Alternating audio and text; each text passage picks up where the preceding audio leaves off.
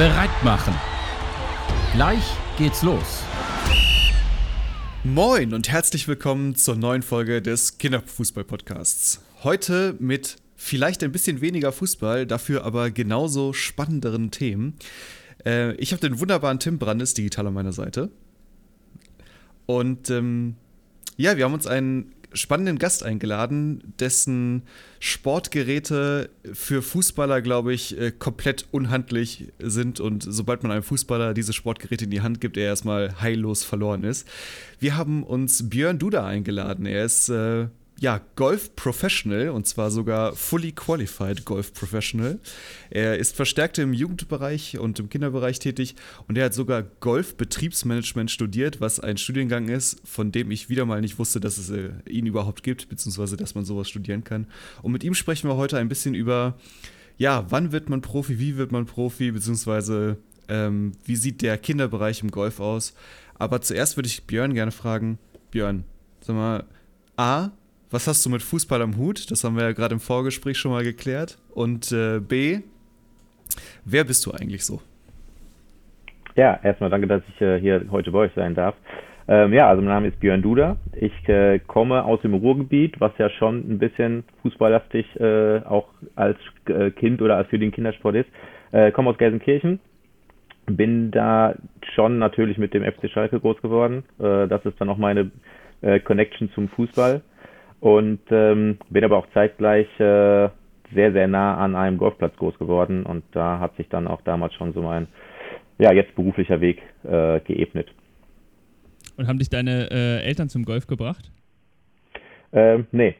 Äh, also indirekt schon, weil die hatten oder haben ein Haus, äh, wo als ich, ich weiß gar nicht ganz genau, als ich acht oder neun war, wirklich mehr oder weniger direkt hinter der, der Grundstücksgrenze ähm, ein Golfplatz gebaut wurde. Äh, also hatten sie schon irgendwo indirekt einen Anteil daran, aber als das Haus damals äh, gebaut wurde, da war an den Golfplatz erstmal noch gar nicht zu denken. Und äh, äh, dann habe ich äh, mehr oder weniger, ich weiß gar nicht, zwei, drei Jahre später meinen Bruder zum Golfspielen gebracht und dann wiederum zwei, drei Jahre später auch meinen Vater. Und äh, ja, jetzt sind wir fast äh, bis auf meine Mutter, die darf mitlaufen mit Papa, aber äh, sind wir noch nicht, äh, sind wir fast äh, eine komplette Golferfamilie, ja genau. Ja, und wie, wie alt warst du, als du angefangen hast damit? Äh, ich habe mit zehn Jahren angefangen, Golf zu spielen. Okay, also äh, ein Fünftel so alt wie de, der Durchschnittsdeutsche, der anfängt. ist das? Ja. Ja, ist wahrscheinlich, das was, wahrscheinlich was schon. Gibt, ist das ein Vorurteil oder ähm, ist es tatsächlich so, dass, äh, dass tatsächlich der Einstieg äh, häufig von den Älteren gemacht wird? Also ich sag mal im Durchschnitt, also mittlerweile muss man halt sagen, Golf ist schon oder entwickelt sich gerade ganz stark dahin, dass es für jedermann ist. Und deshalb kann man wahrscheinlich gar nicht mehr sagen, was äh, so ein typisches Eintrittsalter ist. Ja, man braucht ein bisschen Zeit. Deshalb ist vielleicht auch das Vorurteil, dass der, der Rentner dann der Golfspieler ist. Das ist sicherlich gar nicht von der Hand zu weisen. Ähm, aber wir haben jetzt auch in unserem Golfclub in den letzten Jahren den äh, Durchschnitt ganz, ganz stark nach unten äh, gesenkt. Also der Durchschnitt müsste da jetzt mittlerweile auch unter 50 äh, liegen, was der, was das gesamte äh, Mitgliedertum angeht. Ähm, und bei mir auch damals, ich bin zum Golf einfach dann auch dadurch gekommen, dass in der Grundschule noch äh, der, der Golf Pro äh, so einen kleinen Schnupperkurs gemacht hat. Und ja. äh, da war Zielgruppe halt ganz klar nur ja, Grundschüler. Und so bin ich dann auch dazu gekommen. Und äh, da war es dann gar nicht irgendwie so, okay, jetzt sind da nur Erwachsene. Äh, das war schon ziemlich kindgerecht und kindorientiert. Aber witzig, das heißt ja mal wieder, der Einstieg ähm, in, über, die, über den Schulsport ist was, was einfach total die, die Hemmschwelle sinkt, irgendwo hingehen zu müssen, ne? weil jemand zu dir kommt. Absolut. Also äh, der, also da war es auch so, die Grundschule war von unserem Wohnhaus 600, 700 Meter entfernt und damit halt auch unmittelbar am Golfplatz. Und da war tatsächlich der Schulhof äh, ein, ich sag mal so ein Bolzplatz, äh, ein Zaun und ein Golfplatz. Und äh, das heißt, also war es schon alleine auch diese optische Connection ziemlich nah und der Golf äh, Pro kam dann halt wirklich auf den Bolzplatz und hat da ein paar Schläge vorgemacht, so quasi Ach. diagonal von Eckfahne zu Eckfahne und äh, hat dann irgendwann gesagt, so, ja, wenn ihr wollt, dann gehen wir mal halt auf die andere Seite und so ist dann halt auch äh, für mich gekommen. Wobei ich da, glaube ich, in dem Zeitpunkt der Einzige war, der dann wirklich äh, aus der Schule auf den Golfplatz gewechselt ist, weil das für viele dann nicht so, so nah war. Okay, aber du bist ja also beim Golf äh, dein ganzes Leben geblieben, also von daher äh, gar nicht so verkehrt. Ich will die Entscheidung nicht missen, definitiv. Ja. Ich also würde wieder auf die andere Seite vom Zaun. Qualitativ äh, super hohe Quote. Und dann hast du mit zehn, hast du ungefähr, äh, hast gesagt, hast, äh, hast du angefangen. Was ist so das typische ähm, Alter, in dem, in dem Kids so bei, bei euch jetzt so einsteigen? Kann man das so sagen? Gibt es da so ein typisches Alter oder ist wahrscheinlich so eine Range, ne? Ja, ist eine Range definitiv. Geht so in Etappen. Also ich sag mal, die grobe Range kann man eigentlich sagen zwischen 7, 8 und 13, 14. Mhm. Ähm, ganz, ganz wenige, die früher anfangen bei uns.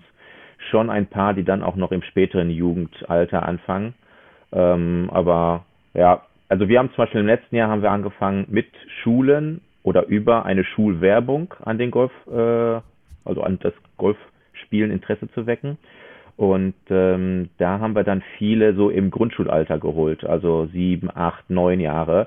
Und deshalb läuft es so ein bisschen in Etappen. Und wenn die Jüngeren dann anfangen, dann ja, kommen da halt auch ein paar mehr dazu. Und kommen die primär dann durch, durch ihre Eltern oder ähm, wie, wie funktioniert das? Ähm, also jetzt in der aktuellen Zeit sind es eher so, ich sag mal, selbstständige äh, mhm. Entscheidung, weil vielleicht jemand im Freundeskreis ähm, schon Golf spielt und dann sagt, okay, komm doch mal mit. Und wir sind da jetzt gerade, was unsere Anlage angeht, auch relativ offen. Das heißt, da kann eigentlich jeder jeden mitbringen und dann kann man, wir haben ja da spezielle Übungsbereiche, da gehen wir vielleicht wahrscheinlich gleich ja dann nochmal direkt darauf ein. Das heißt, das ist also schon relativ ungebunden. Und wenn einer sagt, okay, äh, pass auf, hier habe ich dir mal einen Schläger mitgebracht, hier sind ein paar Bälle und hau mal drauf, dann passiert da irgendwas. Und der eine sagt halt, okay, finde ich gut, würde mich mehr interessieren. Der andere sagt halt, ja, ganz okay, mal um ein bisschen drauf zu ballern, aber das war's dann. Äh, es ist, deshalb sind die Ausprägungen da äh, super vielschichtig. Ist interessant, bei welchen, ähm, wenn man das immer so beobachtet, beim Fußball hat man das ja auch. Ähm, da hast du Kinder, die sind von Anfang an Feuer und Flamme und da merkst du, ähm, der, der Ball ist wie so ein Magnet für die. Und bei anderen, die pflücken halt Blümchen. Äh, Gerade wenn du diese, wir haben ja viele von diesen Wochenendcamps habe ich betreut, ähm, wo du einfach Kinder aus der vollen Breite hast, wo Eltern sie einfach nur das Wochenende loswerden wollen und die anderen, die können schon eine Woche vorher nicht schlafen, weil sie sich so darauf freuen. Ähm, und ähm, vor, vor, dem Hintergrund finde ich das immer ganz interessant, bei welchen Kindern, welche du kriegst und welche du nicht kriegst. Und einen Teil kriegst du einfach nie. Also definitiv. Ähm, wir haben auch äh, Jetzt eher ein bisschen weniger, aber in der äh, älteren Vergangenheit haben wir viel mit Grundschulen äh, aus der direkten Umgebung. Ähm, ja, haben wir einfach das quasi so versucht. So ein, da gibt es auch so ein Schulprojekt, äh, da kann ich vielleicht auch gleich nochmal mehr zu erzählen. Das nennt ja, sich Abschlagschule. Direkt, ja. Äh, ja, okay. Äh, Abschlagschule vom, Genau, das ist ein quasi ein Schulgolfprojekt, so kann man es nennen, was für unterschiedliche Altersklassen gemacht ist, was in unterschiedlichen Ausprägungen gemacht ist von äh, zehnmal im Halbjahr quasi den Schulsport auf dem Golfplatz zu verbringen, über Unterstützung für Golf AGs, ähm, zwei, drei Tage am Stück äh, auf den Golfplatz äh, zu, zu, verbringen. Also da gibt es unterschiedliche Methoden und da merkst du das halt auch relativ deutlich. Das heißt, wenn die mit der Schule da draufkommen, manche, da stehen dann die Schläger, die schnappen sich sofort einen Schläger und dann musst du schon gucken, okay, jetzt easy, bevor da der eine Schlägerkopf mal beim anderen irgendwo hängt. Also ist der schon auch ein bisschen gefährlich, wenn so ein bisschen Einweisung fehlt. Äh, aber wenn die Eisung da ist und die, dann sind da welche, die sofort halt Flamme sind und sofort wollen, wie treffe ich den Ball. Äh, manche wollen gar keinen Input, die einfach nur draufhauen. Andere, ja, wie muss ich das machen? Äh, und andere merkst du halt, die stehen dann da mit dem Schläger in der Hand an der Seite und äh, haben schon fast so ein Schamgefühl, überhaupt mhm. schlagen zu wollen, weil es passiert durchaus am Anfang, äh, egal ob du ein Kind bist oder ein Erwachsener bist, triffst den Ball halt nicht. Das kann, jo. das ist normal wahrscheinlich.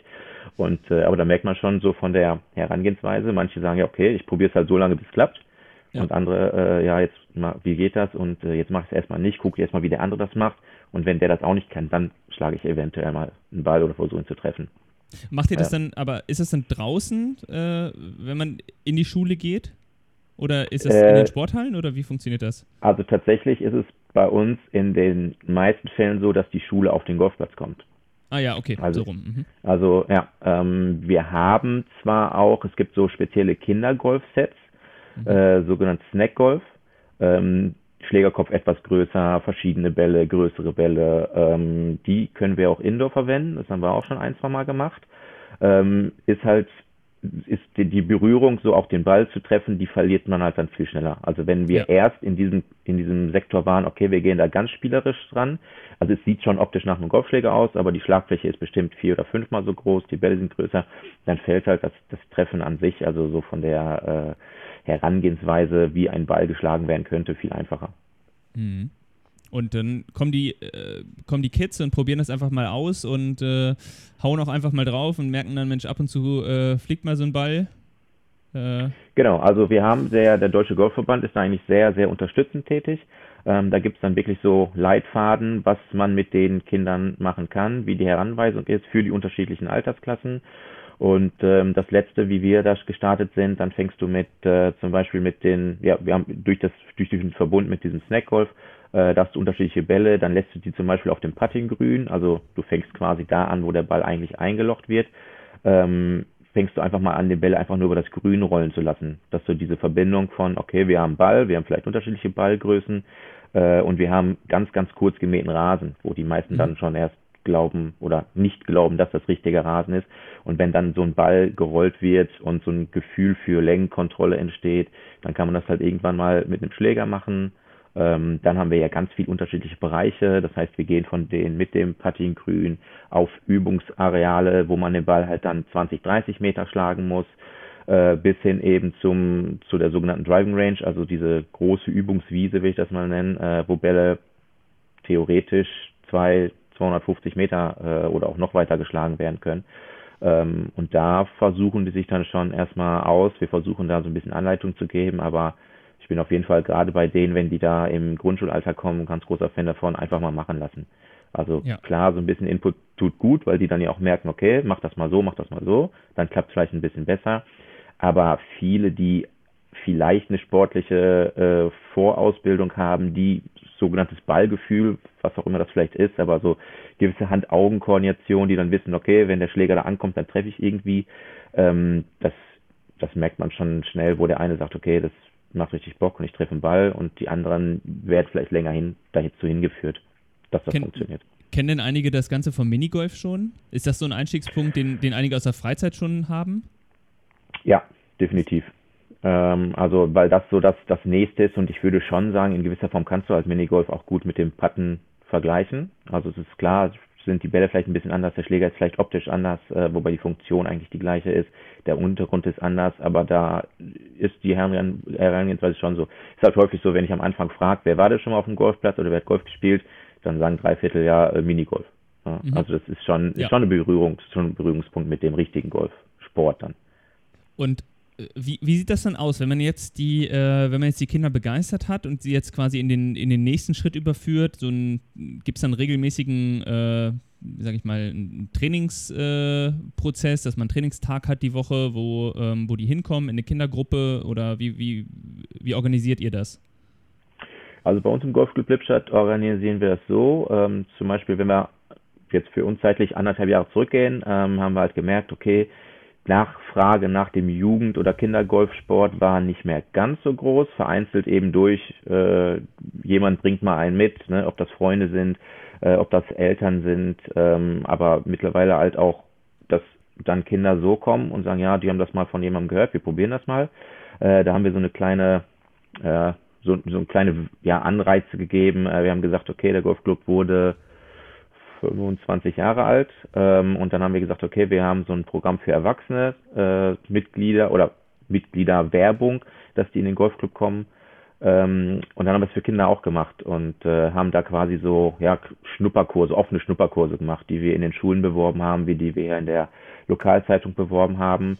Und da kamen dann tatsächlich auch relativ viele Kinder an, die ähm, ja, wo die Eltern irgendwie gar nicht so aktiv waren und gesagt haben, ja, wir haben das gelesen und die haben gefragt, die haben dann Lust darauf.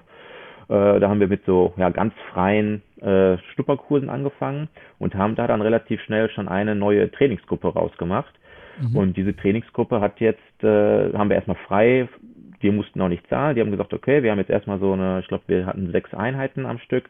Äh, Einheit am Stück heißt dann für uns äh, jede Woche anderthalb Stunden Training, geleitetes Training. Und dann äh, sind die, sind eigentlich alle dabei geblieben. Ich glaube, ein oder zwei sind dann so sporadisch noch gekommen, äh, aber die anderen sind eigentlich alle dabei geblieben und nehmen jetzt am wöchentlichen äh, Training teil. Das heißt, wir haben dann, ja, wie gesagt, Golfbereich super vielschichtig, ganz unterschiedliche Möglichkeiten, die du da machen kannst, ob es eher äh, kurze, kleine Schläge sind, bis hin zum ja schon schnellkräftigen Schwung. Mhm. Ähm, und dann haben wir eben ja die unterschiedlichen Bereiche, die wir versuchen zu trainieren, haben jetzt sogar auch schon mit so absoluten Mini- oder Bambini-Turniere, wie ich das mal nenne, angefangen. Äh, häufig auch da ist es halt schon irgendwo auch ein familiärer Sport, wo vielleicht äh, das Elternteil mit dem Kind spielt oder wenn das Kind keinen Elternteil hat, haben sich andere bereit erklärt zu sagen, okay, wir machen halt so ein Scramble, also dann spielen zwei zusammen abwechselnd. Ähm, ja, und wir versuchen da jetzt schon, gerade wenn natürlich die Nachfrage auch da ist und die Kinder auch so ein bisschen mehr diese Aktivität spüren wollen und sagen, okay, ja, wann gehen wir das nächste Mal, wann machen wir das, wann machen wir das, versuchen wir immer wieder die ähm, Aktivitäten also einführen zu lassen, ähm, dass wir ganz unterschiedliche Bandbreite an Aktionen fahren können. Und gibt es im Golf auch sowas äh, bei den Kindern, dass man, dass man merkt, im Fußball haben wir das ja, dass sie unbedingt schießen wollen. Ja, dass sie eine irre Faszination haben, mit, mit Torwart zu spielen und schießen und den Ball ins Netz. Ähm, gibt es da auch, wenn man jetzt so äh, die Unterschiede beim Golf anguckt, so dieses ganz kurze Spiel mit den Patten, dass äh, dass es, wenn die, wenn die Schläge, sage ich mal, kraftvoller und länger werden, dass es auch eine andere Faszination nochmal ausüben kann auf die Kinder? Es gibt schon, dass, dass man sagen kann, ähm, je, jemand ist da und da fasziniert, aber es ist ganz unterschiedlich. Also der eine sagt eigentlich vor jedem Training, okay, lass uns aufs Putting Grün gehen, wann mhm. gehen wir wieder putten? Wo ich sage, wir waren ja letzte Woche. Ja, wir gehen nochmal. Und der andere sagt, nee, lass nur Driving Range, nur Bälle, lange Bälle. Äh, tatsächlich ist bei uns ist so ein bisschen ein kurzes Spiel, äh, du kennst es ja, ist ja ein bisschen weiter ja. weg als der genau. Parkplatz. Äh, dann hört man schon, nee, nicht schon wieder dahin, äh, da müssen wir so weit laufen, also so weit laufen ja. sind maximal 200 Meter. Ähm, also das kommt dann auch dazu. Äh, aber da gibt es schon bei jedem ausgeprägte äh, ja, Interessen, wo man sagt, okay, das und das äh, gefällt einem mehr. Ich dachte, beim Golf fährt man immer in diesen Golfkarts rum. Ähm, die gibt es auch, aber tatsächlich äh, bei uns äh, siehst du sie sehr, sehr, sehr wenig. Also wir haben sie, aber es ist jetzt nicht der Klassiker, dass du immer mit so einem Ding rumfährst. Ich, find, finde, wenn, wenn man mal guckt, ist es wirklich relativ, äh, sind relativ wenig Leute, ne? Die, ähm, ich glaube, es ist in anderen Ländern deutlich ausgeprägter. Also was man also so vom Fernsehen her, also aus den USA kennt, ist, glaube ich, ja. ähm, eine ganz andere Kultur. Definitiv, definitiv. Also da verbringst du halt häufig auch mal, äh, da gibt es ja auch sehr viele Public Courses, also wo die Kommune, die Gemeinde äh, einen Golfplatz hat, äh, von ganz unterschiedlichen Ausprägungen, vom 5-Dollar-Platz bis halt hin zum 200, 300 Dollar Platz, also gibt es alles. Und da ist es schon so, äh, also ich habe ich hab, äh, einmal äh, in Florida gespielt, da ist es eigentlich schon so, da ist es ganz obligatorisch, du fährst mit einem Auto, ähm, da ist es halt auch schon so ein Event, da gibt es aber auch, äh, auch um vielleicht so ein Klischee zu widerlegen, da haben manche ihre Musikbox dabei und hören Musik auf dem Platz, ähm, vielleicht sogar ja das eine oder andere Getränk ist dabei. Ja. Ähm, also ganz, ganz unterschiedlich. Ist in Deutschland noch ein bisschen reservierter, definitiv. Ähm, wobei so ein Kart ja auch eigentlich schon, also es erweitert ja auch nochmal den Kreis für viele, Golf spielen zu können. Also wir reden jetzt mhm. über, oder wir sind im Kinderfußball-Podcast, aber Golf ist grundsätzlich ja auch ein äh, Sport, der, der, also was ist die Altersgrenze? Ich sag mal, das ist von drei bis ja, Open End. Das Und ist irre spannend, halt ne, dass die ganze Familie wirklich vom, vom ja. 80-jährigen Opa ähm, oder fast Uropa bei jungen, ähm, bei, bei, bei ja. jungen Gro äh, Uropas ähm, mit den Enkeln zusammen den gleichen Sport ausüben können. Definitiv. Äh, zeitgleich. Und wenn halt also. zeitgleich, ne? Und wenn dann der Uropa vielleicht nicht mehr laufen kann oder nicht mehr so gut laufen kann, äh, dann ist ein Kart natürlich super. Ne? Und äh, das ist halt schon ist auch schon so ein bisschen so ein Opener, dass du sagst, okay, die ganze Familie kann Golf spielen. Ähm, wir hatten es ja gerade schon mal so äh, angedeutet. Also wir haben ja auch welche, wo die Kinder dann irgendwann gesagt haben, ja, ich bin da mal mitgekommen und dann fängt auf einmal Mama und Papa an. Und wenn Mama und Papa ist und dann ist vielleicht äh, der Opa jetzt äh, gerade in Rente gegangen, sagt jetzt habe ich eigentlich auch Zeit, ich gehe mal mit meinem Enkel mit und so und dann ist noch mal mehr äh, Fam Familie auf dem Golfplatz. Also äh, definitiv ist äh, es gibt keine Altersgrenze, wo man sagt, okay, dann und dann kann man Golf spielen und dann nicht mehr. Äh, wie ist das denn so mit dieser, mit der Lernkurve? Ähm, egal, ob jetzt, ob man jetzt als junger Mensch oder als älterer Mensch anfängt. Ähm, beim Sport habe ich das Gefühl, es gibt manche Sportarten, da hat man eine sehr steile Lernkurve am Anfang und dann flacht sie sehr schnell ab und um es dann wirklich gut zu können, dauert das dann ewig lange. Und ich habe das Gefühl, es gibt andere Sportarten, da braucht man ewig lange, um überhaupt auf so ein Plateau zu kommen, wo es Spaß macht oder wo man wirklich irgendwie so die Grundlagen gut beherrscht und danach geht es dann schneller vorwärts. Wie sieht das denn beim Golf aus? Ähm, ich würde sagen, wenn man sportlich fit ist, dann merkst du das genau, wie du es gerade anfangs beschrieben hast. Du merkst schnell Fortschritte, weil du kannst den Ball vielleicht sehr weit schlagen und wenn du halt schon mal sehr nah am Grün bist, ist der Weg halt nicht mehr so weit wenn jetzt jemand sehr vorsichtig, äh, auch vielleicht unabhängig von äh, körperlichen Gegebenheiten, sehr vorsichtig agiert, dann schlägt er halt den Ball nicht so weit. Dann brauchst du mehr, wo du merkst, okay, du brauchst mehr Zeit, um es dann später gut zu machen. Ähm, ich glaube schon, dass es jeder relativ schnell kann, wenn er sich so mit dem, bisschen mit der schon technisch sehr, sehr anspruchsvollen Bewegung auseinandersetzt. Und wenn dann jemand merkt, okay, das klappt sehr, sehr schnell gut, dann verlieren manche schon vielleicht so ein bisschen die, den Ehrgeiz, weil man merkt, man kann das ja alles dann auch in Schlägen messen und wenn man merkt, okay, ich habe gar keinen Fortschritt, warum nicht, da muss man vielleicht auch schon mal so ein bisschen beißen. Ähm, und es gibt welche, die dann sehr, sehr langsam anfangen, weil sie erstmal merken, okay, das und das ist wichtig und die dann hinten raus schon merken, okay, jetzt habe ich mich aber schnell verbessert.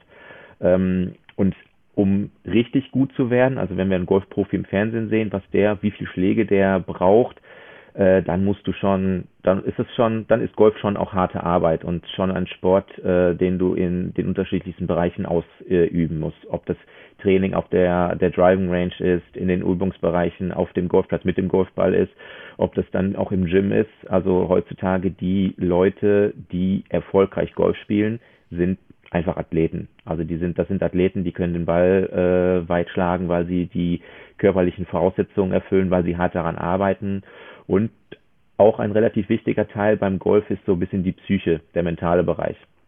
Ähm, weil, wo ich gerade sagte, dann muss man vielleicht auch mal beißen, um den, Lern, äh, den Lernerfolg weiter fortzuführen. Äh, wer dann schnell, sehr schnell aufgibt, da, der merkst du halt schnell, okay, dann spielt man vielleicht nur noch mal so, aber irgendwann ist es deprimierend, weil wenn der Ball gar nicht mehr fliegt, weil du vielleicht schon da eher ja, negativ dran gehst, dann ist es super schwierig. Leute, die sich damit schon auseinandersetzen, die sagen, okay, äh, ich, ich, ich muss das schaffen, äh, ich kann das schaffen, ähm, dann merkst du, okay, diese Lernkurve, die geht halt immer weiter. Also ich glaube, Golf ist so ein Sport, weil du ja auch, das ist ja nicht, du spielst gegen einen anderen und dann gewinnst du oder verlierst du. Du spielst letztendlich immer gegen dich oder gegen den Golfplatz. Also ich würde, du kannst, glaube ich, den besten Golfspieler der Welt nehmen, wer das vielleicht auch ist. Also ich glaube, aktuell ist John Rahm die Nummer eins der Welt. Ich glaube, wenn man ihn fragen würde, ähm, kannst du Golf spielen? Dann sagt er, ist ganz okay, aber ich kann es nicht. Also ich glaube, das ist halt dieses, du, du kannst immer besser werden. Ähm, und das ist halt auch, das hat das irgendwas auch mit dem, mit der mentalen Seite zu tun. Du musst dich verbessern, äh, du kannst besser werden. Es gibt immer, du, du kommst von einer Runde, das mag die beste Runde in Schlägen gemessen äh, sein, die du je gespielt hast, und trotzdem sagst du, boah, hier aber ein Loch 3, der war, der war schlecht, boah, den muss ich auch besser machen. Ähm, das ist, glaube ich, so eine Mentalität, die du entwickelst. Und dann gibt es halt welche, die sagen, ja, war gut, war nicht so gut gespielt, aber ich habe Spaß gehabt, was halt auch super wichtig ist. Also du musst halt die Sache auch machen, um, um Spaß zu haben. Ähm, aber deshalb gibt es ja auch, also Golf ist so vielschichtig, auch in der, äh, in diesem Bereich, was ist, was ist Können oder was ist Leistung. Jetzt hast du gerade so viele Dinge äh, da drin gehabt. Ich fand, ähm, lass uns mal auf dieses Thema eingehen, dass Golf ja etwas ist, ähm, was jetzt nicht keine reaktive Sportart ist. Also die anderen Sportarten, die wir jetzt hier alle beleuchtet haben, waren ja alles reaktive Sportarten, wo du irgendwie äh, eine Dynamik hast. Ja, wir haben, sprechen ja auch im Fußball immer von diesem Vier-Phasen-Modell ähm, äh, der ähm, Spielintelligenz, die wir haben wollen, von dass das alles beginnt mit der Wahrnehmung, Verstehen, Entscheiden, Handeln. Und im Fußball sind diese, versuchen wir ja diese äh, Prozesse, die dann innerhalb von, ähm, von, von Millisekunden ablaufen, äh, und je älter die Kinder werden und je schneller das Spiel wird, desto schneller muss auch der Kopf da mitschalten. Das ist ja beim Golf mehr so, als wenn wir das ganze Spiel über nur Elfmeter schießen würden. Ja. Und also, oder beziehungsweise nur Freistöße und Elfmeter ja. schießen würden. Oder nur Eckbälle, Freistöße und Elfmeter. Und äh, das, äh, das, das ist für die Kinder, dieses, dieser mentale Aspekt, glaube ich, finde ich total spannend, dass man eine gewisse ja, Resilienz dann auch, so eine Widerstandsfähigkeit ähm, äh, auch schon früh in den Kindern trainiert. Das muss ja nicht heißen, dass die Kinder nur Golf spielen, aber durch dieses Golfspielen erwerben sie vielleicht wirklich dieses, sie beschäftigen sich mit sich selbst und sie lernen auch ähm, eigene äh, Fehler vielleicht abzubügeln oder liegen zu lassen, was dann vielleicht beim Transfer in andere Sportarten noch wieder extrem helfen kann, oder? Also absolut. Also du als also wir, wir fördern ja relativ schnell ähm, eine ganz hohe Konzentrationsfähigkeit ähm, und durchaus auch gerne mal so im Bereich von, okay, jetzt muss ich abliefern. Also das, das passiert halt immer wieder. Das ist jetzt nicht so ein großer Wettbewerbsdruck, aber es ist halt schon so, okay, jetzt wir trainieren viele Schläge, ja, und dann ist es halt klar, wer jetzt jemand sehr schnell sich selbst konzentrieren kann, den kannst du mit einem Korb Bälle dahinstellen und der äh, wird sich mit der Zeit eben auch ja mit mit den Schlägen auseinandersetzen. Also da passiert natürlich auch im Kopf relativ viel. Äh, und wenn es dann aber abgerufen wird, dann hast du ja letztendlich nur einen Ball. Also deshalb, also ich finde das mit dem Elfmeterschießen ist eigentlich eine perfekte, ein perfekter Vergleich, weil du hast einen Ball und entweder geht der rein oder der geht nicht rein. Wobei du dann ja auch, du bereitest dich auf den Schlag vor und dann hast du eine neue Situation. Und du reagierst ja nicht darauf. Also mhm. das heißt, beim Fußball, wenn der Torwart den Elfmeter äh, vielleicht oder den Schuss hält, dann hast du vielleicht eine Option zum Nachschuss. Das hast du ja beim Golf in dem Sinne nicht. Also der Schlag zählt du hast einen Schlag mehr gebraucht und der Spieler muss die Situation letztendlich neu bewerten. Es gibt zwar auch Zeitvorgaben, wie lange ein Schlag oder die Ausführung eines Schlags äh, brauchen darf, ähm, was aber schon sehr großzügig im Normalfall ist. Aber wenn so ein Kind da ist und äh, wir sagen, okay, jetzt macht jeder mal einen Schlag und wir haben einen Zielerfolg, da muss er sich halt drauf einstellen. Es gibt welche, die da schon eben dieses, diesen, also man nennt das mal im Golf so Pre-Shot-Routine, also eine gewisse Routine, die man im Idealfall immer relativ gleich ablaufen lässt. Und dann merkst du schon, es gibt schon Spieler, die dann bewusst einmal nochmal, ja, ich sag mal, antesten, üben, einen sogenannten Probeschwung machen, sich dann an den Ball stellen, zielen, dann den Schlag ausführen. Und es gibt halt auch welche, die sagen, okay, hinstellen, zack, draufhauen, so, let's go, und dann gucken, was mhm. passiert. Ähm, aber da, der Spieler entwickelt halt seine eigene Routine relativ schnell und äh, die braucht auch, die muss halt auch nicht immer gleich, also beim Spieler ist es schon gut, wenn sie gleich lange ist, aber so, ich meine, das kennen wir ja wahrscheinlich, ich glaube, so ein sehr gutes Beispiel, was ich jetzt wahrscheinlich kennen würde, wäre Cristiano Ronaldo, wenn der einen Freistoß schießt, dann ist das ja auch rein optisch sehr, sehr gleich. Und ja, ich, die Routine. Genau, die Routine. Mhm. Und ich denke mal, wenn du ihn fragen würdest, was in seinem Kopf geht, dann ist das wie ein roter Leitfaden, den er als, ich sag mal, auf Golf bezogen, wie so eine mentale äh, Pre-Shot-Routine hat, dass er genau weiß, okay, ich mache das und das und das. Und äh, das entwickeln Kinder relativ schnell, weil sie ja schon merken, okay, dann klappt's besser. Ähm, und das ist schon, das, da muss ich gar nicht so viel machen, als außer vielleicht eine gewisse Aufgabe stellen. Und dann merkt der das Kind schon, okay, äh, und dadurch, dass dann vielleicht jeder, wenn jeder einen Schlag vormacht, merkt man, okay, bei dem sieht das so aus, das vielleicht gar nicht so schlecht, mache ich vielleicht auch mal. Also gerade in den, in dem Alter, wo ich mich dann viel im, im äh, im Kinderbereich aufhalte, ist so zwischen sieben und neun, wobei wir halt auch fünf und sechsjährige mhm. haben und das ist auch ganz interessant. Also wir haben jetzt vielleicht nicht so die leistungshomogene äh, Gruppe und wenn ein Fünfjähriger da steht und der guckt dann bei einem Elfjährigen, wie der das macht, dann ist das eigentlich schon so, das sind halt Vorbilder in der Kleinstgruppe irgendwo. Äh, super interessant ja. und äh, da wird sowas wie Konzentrationsfähigkeit ganz, ganz stark äh, gefördert, ohne dass man das eigentlich anspricht. Und Geschlechtertrennung ist ja in dem Sinne auch nicht da, ne? Sondern die Jungs und Mädels sind ja eigentlich äh, wahrscheinlich immer, spielen immer gemeinsam, oder? Genau, genau. Also bei uns spielen sie gemeinsam. Das ist äh, dadurch, dass Golf olympisch wurde, von oben ein bisschen anders geworden, mhm. weil da gibt es nicht mehr diese klassischen okay. äh, gemischten Mannschaften. Ja, wir haben eine Ligaform in NRW, da ist das noch so, und äh, wir haben eigentlich fast nur gemischte Gruppen. Und ich sagtest du vorhin noch, äh, jetzt ist natürlich jeder Schlag zählt. Ähm, es wird ja wahrscheinlich ohne Schiedsrichter gespielt, ne? In den meisten so, Fällen schon, ne? genau. Also es, es ist, läuft nie einer mit. Du hast zwar eine Spielleitung. Es läuft nie einer mit und guckt, ob du alles richtig machst, ne? Genau, ja, also du, Sondern es ist ja so, wenn zum Beispiel zwei oder drei Leute losgehen, dann zählen die sich untereinander, so eine Art Vier-Augen-Prinzip. Theoretisch könnte ja auf seiner mhm. Scorekarte, so diese Zählkarte, äh, jeder aufschreiben, was er will, aber da gibt es halt dann so ein äh, Vier-Augen-Prinzip, weil du ein Turnier, also wenn ein Wettbewerb stattfindet, den auch nicht klassisch alleine spielst. So eine Spielgruppe besteht dann aus zwei bis vier Personen. Mhm. Aber das heißt ja auch, äh, auch aber wenn man das auch äh, alleine spielt und, und für sich selber zählt, heißt das ja auch, dass man eine gewisse Fairness ähm, auch oder wie soll man sagen, ja, eine, eine, eine Ehrlichkeit ähm, und eine Integrität so der, der Sportart gegenüber auch dann irgendwie ausübt. Ne? Also definitiv. Also du spielst halt gegen den Platz oder eben die, gegen dich selbst.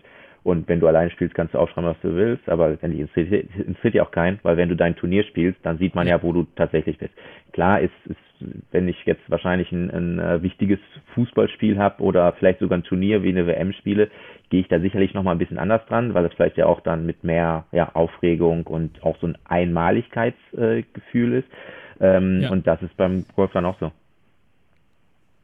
Und ähm, äh, vorhin sagtest du noch, dass manche so ganz vorsichtig rangehen. Da ähm, habe ich so überlegt, Mensch, ist es dann vor allem vielleicht was, manchmal hat man das Gefühl, so, ähm, ich sag mal, sehr intrinsische Kinder sind in den Mannschaftssportarten am Anfang so ein bisschen verloren, weil sie sich nicht so richtig trauen. Manchmal, wenn du eine gute Gruppe hast, ziehen die die dann auch, dass sie mehr sich öffnen und extrinsisch werden und in der Gruppe verankert werden. Aber wäre Golf an der Stelle auch sowas, wo du manchmal siehst, Mensch, da ist jemand wirklich ganz schüchtern und da merkst du so in sich gekehrt, aber der kommt dann über die Zeit dann auch, dadurch, dass der vielleicht, dass es alles so ein bisschen ruhiger vonstatten geht, auch da ganz gut aus sich raus? Also kann ich so zu 100% unterschreiben. Also es gibt schon welche, wir brauchen halt Zeit.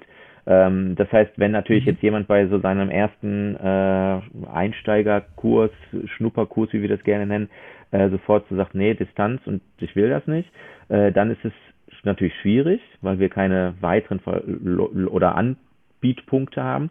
Aber wenn wir jetzt in dem Kinderbereich sind und die trainieren da über einen längeren Zeitraum und das mag manchmal nur vier, fünf Wochen sein, dann merkst du spielerisch eine, eine Entwicklung, einfach weil man sich mehr traut und man merkt ganz klar, okay, äh, man kann sich da eigentlich in dem Sinne nicht äh, blamieren.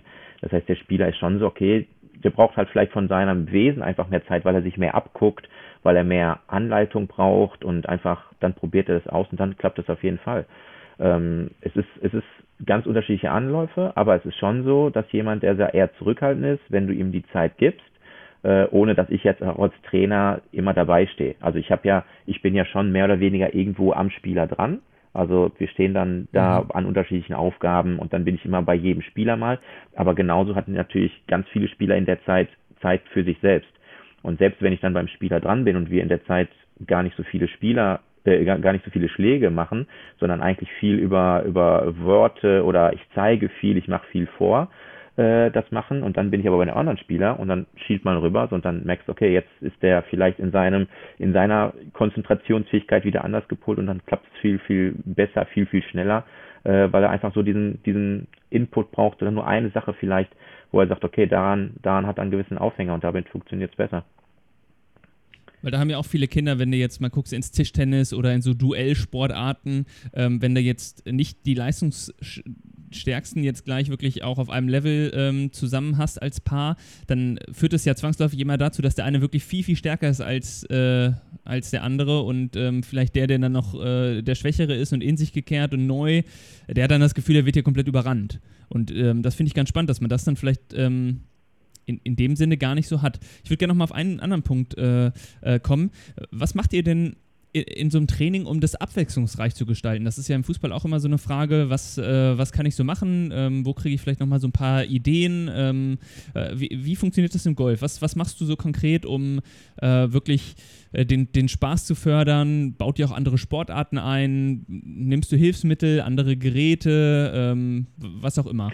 Also wenn wir jetzt nur im golfspezifischen Bereich sind, haben wir alleine schon durch diese unterschiedlichen Anforderungen, äh, wie weit, wie hoch, Schräglage, Untergrund, äh, spielen wir vom Rasen, spielen wir auf den sogenannten Bunkern, die aus Sand äh, gefüllt sind, ähm, ganz viel Abwechslung. Also selbst wenn jetzt jemand dann mal sagt, so, ja, Björn, jetzt haben wir hier äh, 50 lange Schläge gemacht, jetzt lassen wir was anderes machen, dann ist es alleine schon durch die durch die Lo Location, dass du sagst, okay, dann gehen wir woanders hin.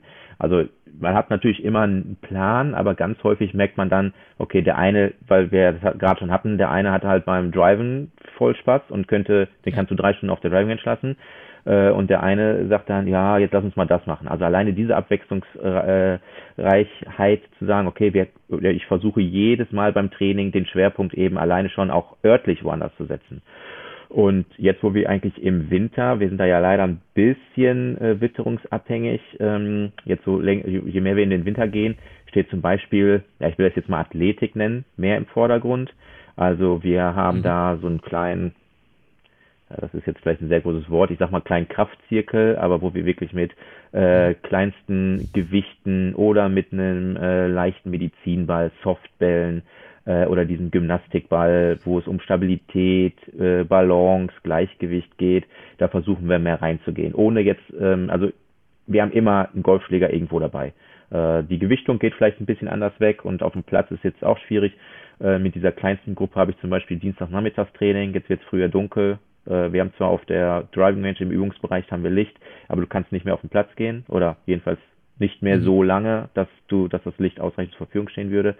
Ähm, also da ist es alleine durch eben diese unterschiedlichen Herangehensweisen, was du wo machst und auch wo da vielleicht der Schwerpunkt ist, eben wie gesagt jetzt ein bisschen mehr äh, körperliche Fitness äh, steht da mehr im Vordergrund und da muss ich auch sagen, ich habe das jetzt erst vor ein paar Wochen äh, quasi mit eingeführt. Bei den Älteren haben wir es schon längere Zeit mal gemacht. Ähm, das ist wieder was Neues für die und so ein Kind, äh, wo man merkt, okay, das ist nochmal die Aufmerksamkeit auch wieder anders, weil es wieder was Neues ist, ähm, sind die halt ganz schnell da dran. Gibt natürlich auch welche, die sagen, ich bin zum Golfspielen hier, warum soll ich jetzt hier einen Medizin in die Hand nehmen? Ähm, aber ähm, auch da, du, du, du merkst ja so ein Spieler. Sagst du immer, Ball ist Ball. Genau. Ne? Also letztendlich, du merkst halt auch mit dem Medizinball, kannst du Sachen äh, bewegen, die für den Golfsport, um den Golfball dann weiterzuschlagen, durchaus auch von ganz, ganz großem Vorteil ist oder sind. Das, was ja auch witzig ist, ist, wenn die Kinder ähm, äh, beim, beim Fußball dann irgendwann auch merken, äh, wie sie durch ihre Bewegungen den Ball ähm, äh, beeinflussen können. Ja, also die, die Flugkurven, den Effet im, äh, im Fußball, wenn sie dann merken, Mensch, bei Freistößen, da kann ich ein bisschen neben das Tor zielen und dann äh, schnippel ich den ein bisschen schräg an und dann fliegt er irgendwann in einem schrägen Bogen. Das haben die ja manchmal auch echt früh raus schon. und im Golf funktioniert das ja auch. Ne? Das ist ja wahrscheinlich auch was, was für die Kinder irgendwann faszinierend wird, dass sie diesen, diesen Golfball dann auch natürlich genauso genauso wie so ein Fußball auch in Kurven äh, spielen können. Ja, am Anfang ist es meistens nicht so faszinierend, weil die Kurve passiert, ohne dass du die haben ja. willst. Ähm, aber ja, wenn du dann erklärst, wie so eine Kurve wirklich zustande kommt und dass du natürlich dann auch dadurch äh, ja, Optionen äh, äh, eröffnest, zu sagen, okay, wenn mein Ball jetzt nach rechts kurvt mit einem gewissen Effet, was muss ich machen, um eine Linkskurve äh, zu befördern? Ne? Und wenn der Spieler eine Natürlichkeit in seinem Schwung hat äh, und der spielt halt natürlich eh immer nach rechts, dann ist er alleine, was ja auch nicht schlecht ist. Also du kannst ja auch mit einer Rechtskurve den Ball ins Ziel bringen, wie du das ja gerade meintest. Also wenn ich einen Freistoß. Ja, machen. Bei Fußball genau. sind ja auch manche, die, die, die lieber mit dem Innen- oder mit dem Außenriss schießen. Genau. Ja. Und das ist ja eigentlich, äh, das ist ja sogar in der Spielbarkeit. Also der Fußballer reagiert dann sicherlich ein bisschen schneller und der macht das dann vielleicht noch ein bisschen mehr, wobei, wie gesagt, also so stelle ich mir das vor, äh, der macht das ja, ja. noch mehr schnell aus dem Gefühl und der, der Golfspieler hat halt Zeit zu überlegen, okay, was ist jetzt meine meine Funktion oder was kann ich jetzt beeinflussen? Wobei man da auch ganz schnell merkt, wenn ein Spieler eine Natürlichkeit in seinem Schwung hat und es mag jetzt zum Beispiel diese leichte Links-Rechts-Kurve sein, äh, dann würde ich dem ja die nie nehmen, wenn der im Ziel ist. Aber ihm die Chance zu geben, was machst du jetzt, wenn du auch mal eine Kurve um einen Baum links herumschlagen musst und zu sagen, okay, das sind deine Optionen. Die Schlagfläche beeinflusst quasi, wo der Ball dann gegebenenfalls hindraht. Deine Schwungrichtung, deine Schwungbahn beeinflusst die Startrichtung. Dann hast du immer so ganz kleine Optionen. Kannst halt ganz schnell sagen, okay, was passiert wenn? Und äh, wir arbeiten mhm. da zum Beispiel mit so einem sogenannten Trackman, also so ein Radarmessgerät. Und dann kannst du halt, äh, das ist vielleicht für einen Siebenjährigen, der sieht da erstmal nur Zahlen, aber wenn du dann nur zwei Zahlen aufploppst, aufploppen lässt und sagst, okay, äh, das ist die Zahl, wo die Schlagfläche hin zeigt, das ist die Zahl, mit was für Gradabweichung dein Schläger woanders hin zeigt, dann merkst du also auch schon so dieses logische Denken, äh, ja, okay, verstehe ich. Ja. Und dann macht der das und dann merkt du, okay, das passiert andere Sachen. Oder Höhe, die Beeinflussung von Höhe, unabhängig vom Schläger. Wir haben ja bis zu 14 Schläger, darf so ein Golfspieler mit auf die Runde haben. Ganz großer Unterschied ist der Winkel quasi in der Schlagflächenneigung, also wie schnell der Ball steigt. Und da können wir viel über die Schlagfläche machen. Aber wir können halt auch viel über die, die Ballposition, die Gewichtsverlagerung machen, wie ein Ball höher oder flacher geht. Ähm, und da sind gerade für, ja, ich muss mal vielleicht unter die Bäume her, ich muss den Ball auf dem Grün rollen lassen, ganz viele Einflussfaktoren, wie der Spieler ganz, ganz schnell merkt, okay, wenn ich was verändere, da passiert was. Und äh, das ist, ja. Ja, und ja, im Fußball ist das ja, genau, wenn die, wenn die Kinder lernen, flach und hoch zu schießen, da haben sie nur ihren einen Fuß und den können sie dann ein bisschen, äh, können sie dann ein bisschen verstellen, den, äh, den, den, den Luxus in dem Sinne, äh, so einen dynamischen Fuß zu haben, äh, den, äh, den, haben wir, den haben wir da nicht. Gibt es denn Elemente im, im Spiel zwischen bei, bei, bei Kindern und Erwachsenen? Ähm, beim Fußball haben wir zum Beispiel im Training, dass wir sagen, Mensch, Kopfbälle machen wir nicht bei den Kleinsten oder nur mit ganz leichten Bällen. Gibt es sowas auch, dass, ähm, wo ihr sagt, Mensch, das sind Elemente, die, die können die noch nicht so, die lassen wir erstmal weg oder die machen denen noch nicht so Spaß? Nee, würde ich eigentlich nicht sagen. Es gibt schon sehr ausgefallene, äh, ich sag mal auch spektakuläre Schläge, so rund ums Grün. Ähm, aber gerade dann, wenn man zum Beispiel, wenn man sehr, sehr hohen Ball schlagen will und macht, man macht die Schlagfläche auf, also man verdreht die etwas, dann zeigt die zwar im ersten Moment in eine völlig falsche Richtung, aber wenn man das anpasst, dann merkt man. Wie so ein Lupfer beim Fußball. Genau, ne? Also wir nennen das so ein Lob-Shot quasi beim Golf, wie so ein Lupfer, genau. Und dann äh, macht ihnen das ganz viel Spaß, weil das halt super spektakuläre Schläge gehen, äh, durch vielleicht, okay, jetzt stellen wir im Hang und der Ball geht höher. Also ich würde sagen, du kannst relativ schnell in fast alle Optionen reingehen. Also was für das Kind vielleicht am Anfang schwierig ist, wenn es eventuell mit einem Elternteil und so auf den Platz geht und man spielt von gleichen Abschlägen, dann kann es vielleicht ein bisschen deprimierend sein, weil so ein, ja. wenn ja. wir mal ein Loch nehmen, das ist 300 Meter lang und äh, ich sag mal, Mama schlägt ab und schlägt äh, 150 Meter und der Kurze schlägt ab und schlägt super für seine Verhältnisse, aber der geht halt 70 ja. Meter, dann denkt er sich, oh, ich schlag nur halb so weit, warum? Ja. Und äh, wir arbeiten damit so Kindergolf, Kinderabschlägen. Also wir haben so jede Farbe hat bei uns so einen Abschlag, äh, jeder Abschlag hat eine Farbe. Ähm, wir haben meistens ja. äh, vier Abschläge und wir haben jetzt zum Beispiel auf einem gewissen Kurs, auf neun Löchern haben wir nochmal einen weiteren Abschlag äh, installiert, äh, wo dann eben die Bahn eigentlich vom Herrenabschlag oder vom Herrenabschlag nur noch halb so lang ist. Und äh, dann sind kleine Einsteiger, die spielen vielleicht seit einem halben Jahr, seit einem Jahr Golf und auf einmal sind die äh, in der Lage, genauso viel Schläge zu brauchen, klar von einem anderen Abschlag, aber als an körperliche ja. äh, Gegenmeinten gebracht, dann sind die in der Lage, äh, auch Part zu spielen, also die in der vorgegebenen Anschluss. Äh, Gut, aber wir lassen die, ja, ja, aber wir lassen ja die Fußballkinder auch nicht auf dem 11 ja. gegen 11 äh, Großfeld äh, genau. gegeneinander spielen. Genau. Das hat ja, hat ja auch seinen, äh, seinen Grund. Genau. Also das würde ja auch keinen, wäre auch von, von, der Sinnhaftigkeit her nicht so, dass äh, der, der kleine Torwart, der schafft den Abschlag ja auch nicht äh, bis zur Mittellinie. Genau. So, das ist aber deshalb ist eigentlich so, wie ein Kind einsteigt, äh, klar, zur Sicherheit ist was, also da, wo vielleicht jetzt die Hanglage zu krass ist, das ist vielleicht nicht so gut, aber ansonsten können wir eigentlich sofort mit jedem möglichen, mit jeder möglichen Facette starten. Finde ich spannend. Ähm, Gibt es denn Kombis mit anderen Sportarten, die du äh, viel siehst, ähm, wo die spielen viele Kinder tatsächlich Fußball oder Handball oder ähm, gibt es da sowas, was sich so rauskristallisiert oder ist es sehr, sehr vielseitig? Ähm, machen, machen viele Zweitsportarten überhaupt oder ist für die Golf die, die Hauptsportart? Nee, wir haben sehr viele, äh, die mehrere Sportarten machen und ähm, wir haben sehr, sehr viele, die auch Tennis spielen tatsächlich. Ähm, also wir haben auch, wir haben auch viele Fußballer, äh, aber wir haben gerade auch, wenn es äh, Jungs und Mädchen geht, wir haben viele, die auch Tennis spielen. Ähm, ja. ja. Und sich da vielleicht auch so ein bisschen die Dynamik holen, die die Kinder vielleicht auch einfach, äh, ohne dass das äh, Golf dadurch abgewertet wird, aber ähm, es ist ja schon eine statische ja. Sportart in dem Sinne, dass man jetzt keine äh, schnell, schnell, also man hat schon die schnellkräftigen Bewegungen, aber du hast sie ja in ganz anderen Bereichen. Du hast sie jetzt vielleicht nicht in den Adduktoren und im Richtungswechsel, ähm, wie bei so einer klassischen Sportart wie Tennis oder Fußball äh, oder auch beim, was wir neulich hier hatten, das Eishockey. Ähm, mhm.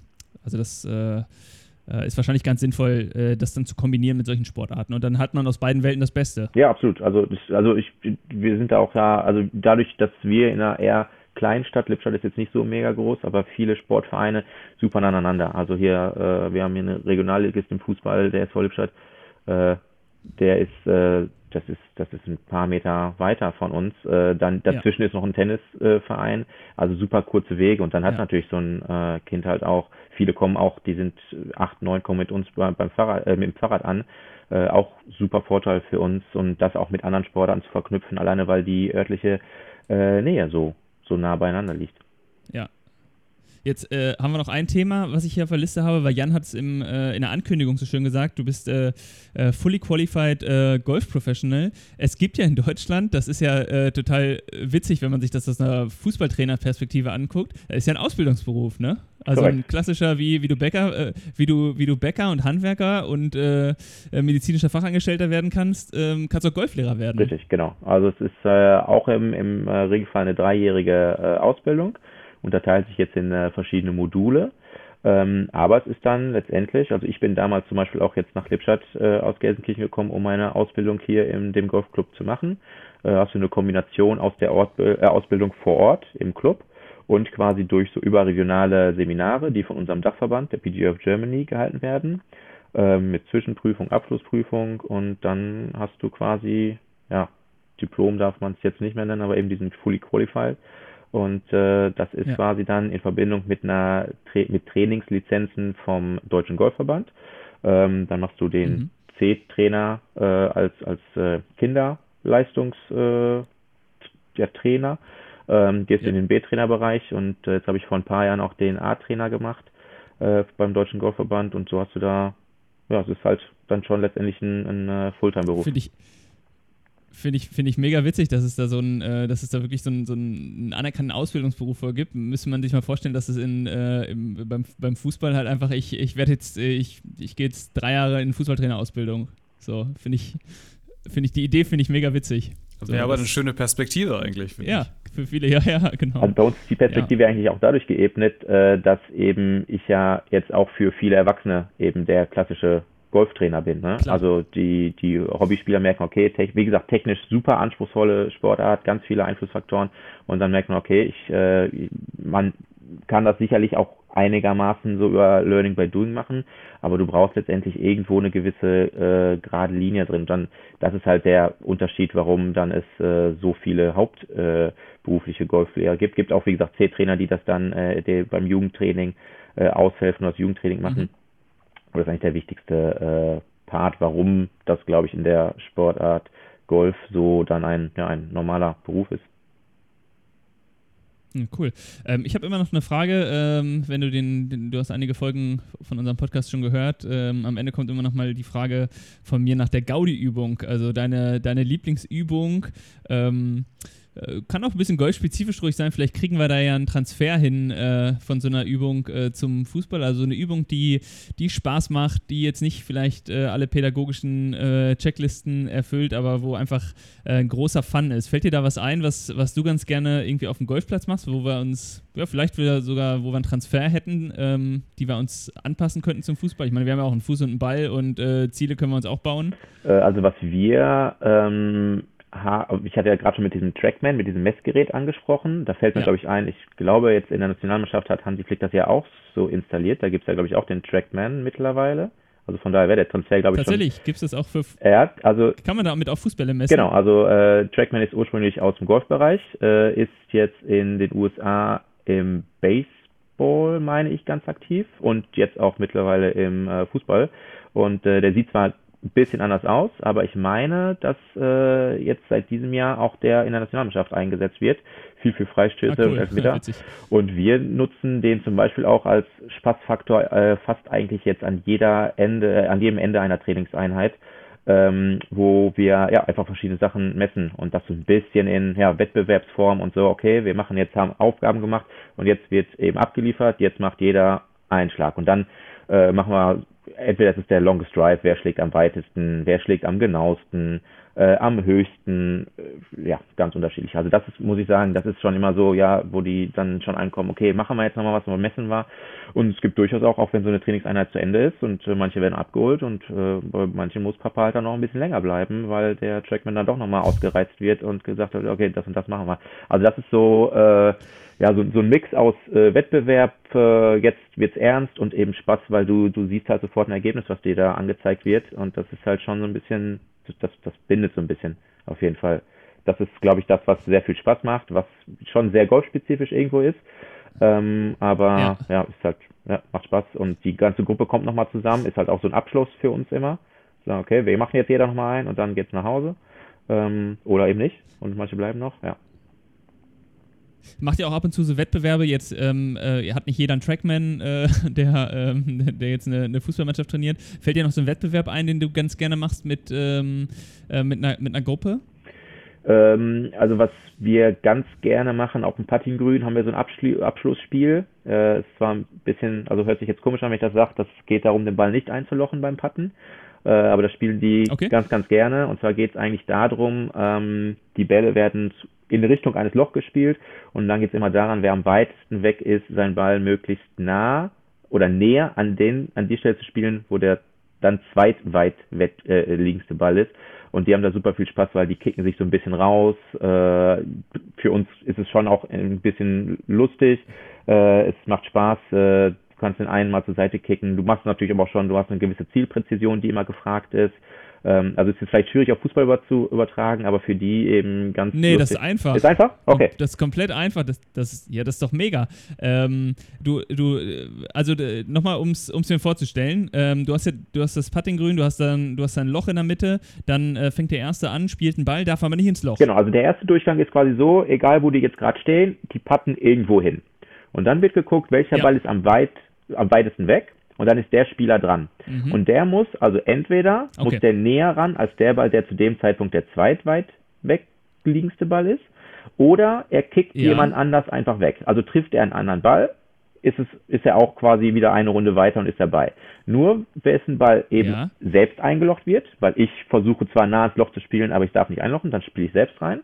Äh, Ja. Dann bin ich quasi raus. Also du darfst auch nicht ganz nah, ganz nah ran, auch nicht. Der, der nicht so nächste gut. Ball äh, am Loch, au, ja, ja, okay, alles klar. Also du versuchst quasi immer nur so ein bisschen weiter, die ganze Gruppe versucht, sich einzuengen auf das Genau, Loch. aber irgendwann wird es halt so, so, genau, äh, und irgendwann ja. wird es halt so eng Ja. und dann hast du jetzt zum Beispiel die Chance, jetzt habe ich gedacht, okay, ich spiele mal nah dran, aber eben nicht ganz so nah und jetzt kommst du, Tim, und äh, kickst mich quasi aus dem Weg, weil ich dann wieder weiter weg bin und dann wieder neu annähern muss.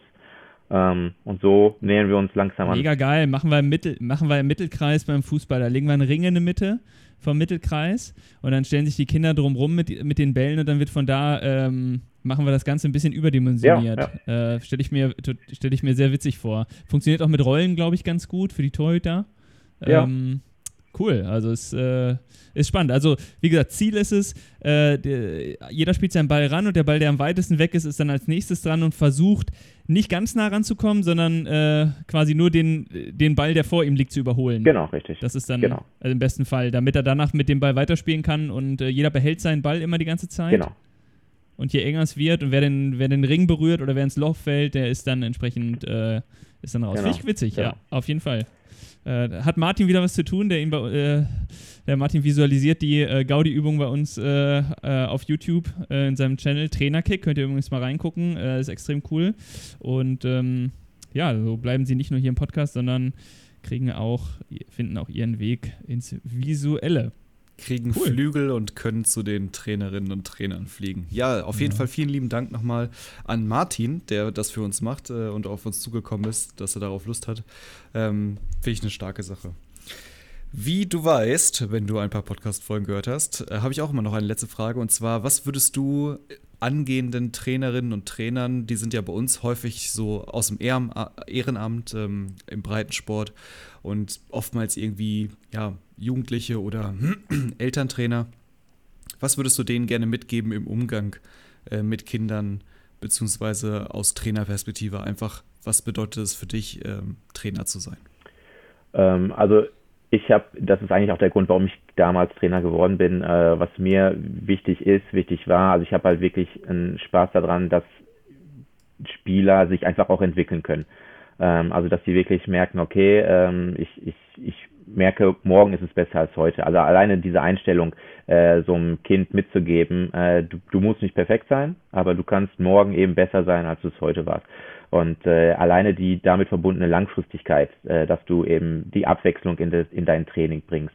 Äh, also ich habe, ich würde schon sagen, ich habe bei jeder Trainingseinheit auch langfristig immer einen Plan. Aber ich muss auch sagen, und das ist auch früher dachte ich so, okay, wäre nicht so gut, aber mittlerweile würde ich auch sagen, äh, es ist auch mal vielleicht nicht so schlimm, von diesem Plan ein bisschen abzuweichen, um den Spaß, äh, die Freude, die Aufmerksamkeit äh, komplett im Fokus zu holen. Ähm, also ich glaube, dieser, dieser Mix irgendwo, der macht es schon. Und äh, ich merke auch so, wir haben eine Trainingseinheit, die lief gut.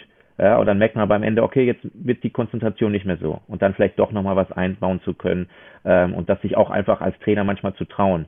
äh, dass man vielleicht auch mal Sachen macht, die dann vielleicht für, gerade wenn du im Kinderfußball, im Kindersport aktiv bist, äh, dann sind die Eltern dabei und dann denken die, was macht der denn jetzt? Aber ja, das ist also solange das Kind dabei gehalten wird, äh, Spaß hat, Freude hat, äh, sind, glaube ich, da einfach die Möglichkeiten äh, äh, ja, unbegrenzt.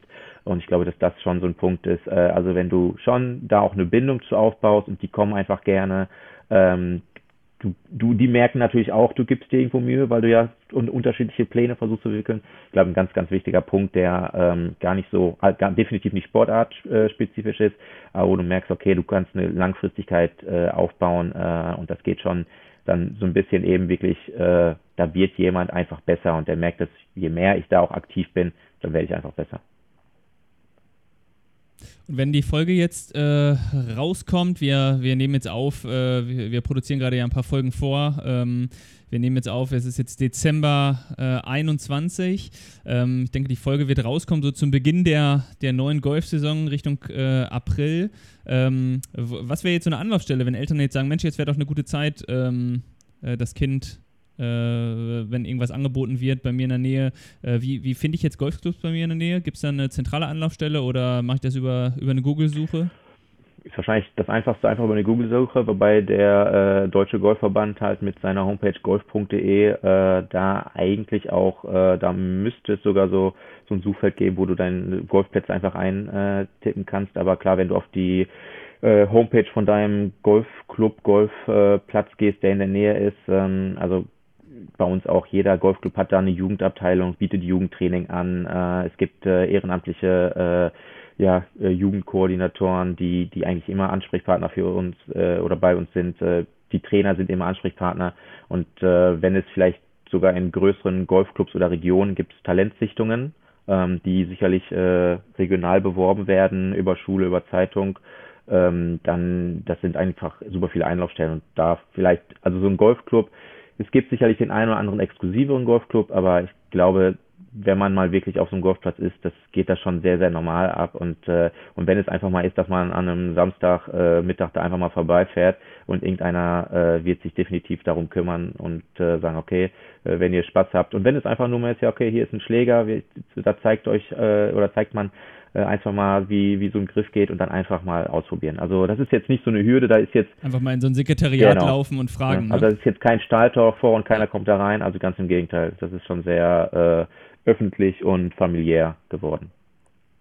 Und man sollte, man sollte vielleicht auch nochmal dazu sagen, diejenigen, die jetzt vielleicht im Hinterkopf so dieses, äh, oh, oh, das ist jetzt alles so teuer und ähm, äh, ich habe doch schon die Fußballschule, die ich bezahlen ähm, muss irgendwie und äh, meine, weiß ich nicht, 15 Euro äh, für, für einen Verein, äh, für einen Fußballverein im Monat.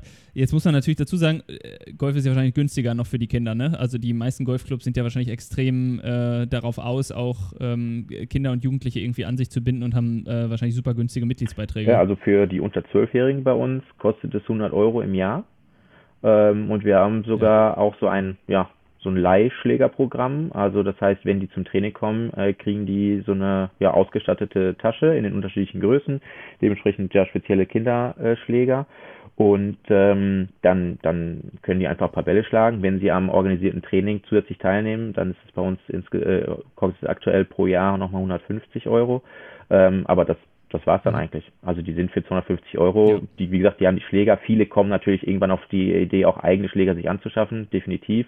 Wobei diese Kindergolfschläger, das ist in, in allen äh, Preiskategorien da, aber du kriegst quasi ein, ein absolut gutes äh, Kinderset äh, zwischen 100 und 200 Euro. Und äh, klar, man tauscht das vielleicht aus, aber auch da, dafür ist ein Golfclub sicherlich auch da. Äh, du hast ja dann, das eine Kind wächst raus, das andere kommt rein, dann werden die Schläger untereinander ein bisschen äh, durchgetauscht. Wie gesagt, wir haben da nochmal extra Schlä Kinderschläger, äh, die, die ausgeliehen werden können. Also da sind die meisten relativ gut aufgestellt, dass das wirklich vom Budget sehr, sehr, sehr schmal gehalten wird. Ja.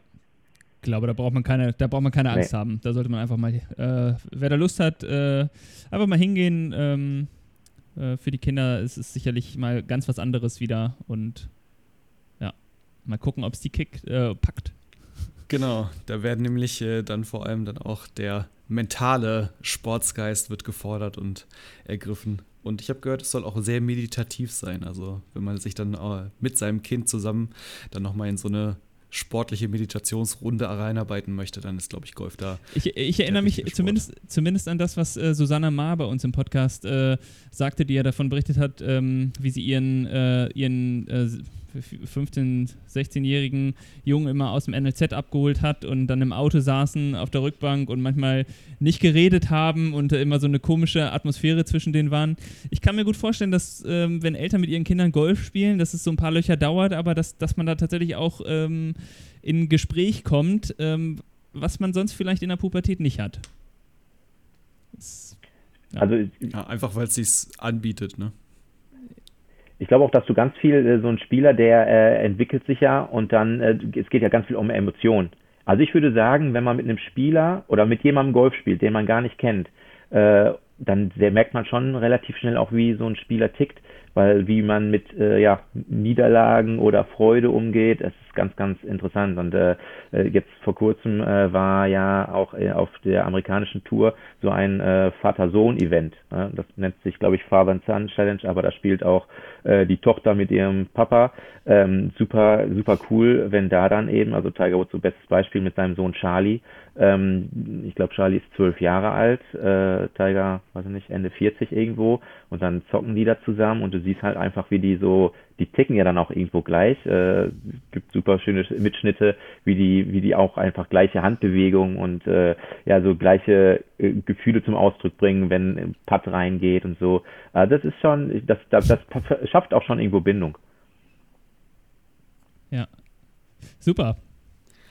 Alles klar, dann würde ich sagen, rappen wir die Folge äh, und machen sie fertig. Und ja, bindet euch auch an uns. Patten sie ins Loch. Genau. Ja, bindet, bindet, bindet euch und abonniert den Podcast. So sieht's aus. Äh, abonniert den Podcast da, wo ihr äh, sonst auch Podcasts hört, gerne, gerne. Und äh, ja, hinterlasst uns eine Sprachnachricht äh, als Feedback auf, unser, auf unserer Kickplan-Handynummer, wenn ihr das nicht schon bereits getan habt. Wir freuen uns über jede Nachricht. Und ähm, ja, würden die dann natürlich auch gerne immer mit, mit einbinden, wenn es was Schönes ja. ist. Pack's mit in die Shownotes, ne, die Nummer, dann brauchst du sie nicht wieder so lasziv anzeigen. ja, beim letzten Mal, da haben wir ein bisschen Angst bekommen, dass wir dann äh, die falsche Sorte von Nachrichten irgendwann äh, bekommen. Ja, die 18 ja. plus Freigabe noch beantragen. Ja, also so, sieht's so, aus. So, so, so, wie du die Handynummer vorgelesen hast. ja, vielen lieben Dank dir, Tim, und äh, auch lieben Dank dir, Björn. Und da bleibt mir eigentlich nichts weiteres zu sagen, außer mein klassisches Bis bald. Danke, Ciao, bis bald. Aus, aus, aus, das Spiel ist aus. Organisiere jetzt dein nächstes Kinderfußballturnier auf kickplan.de.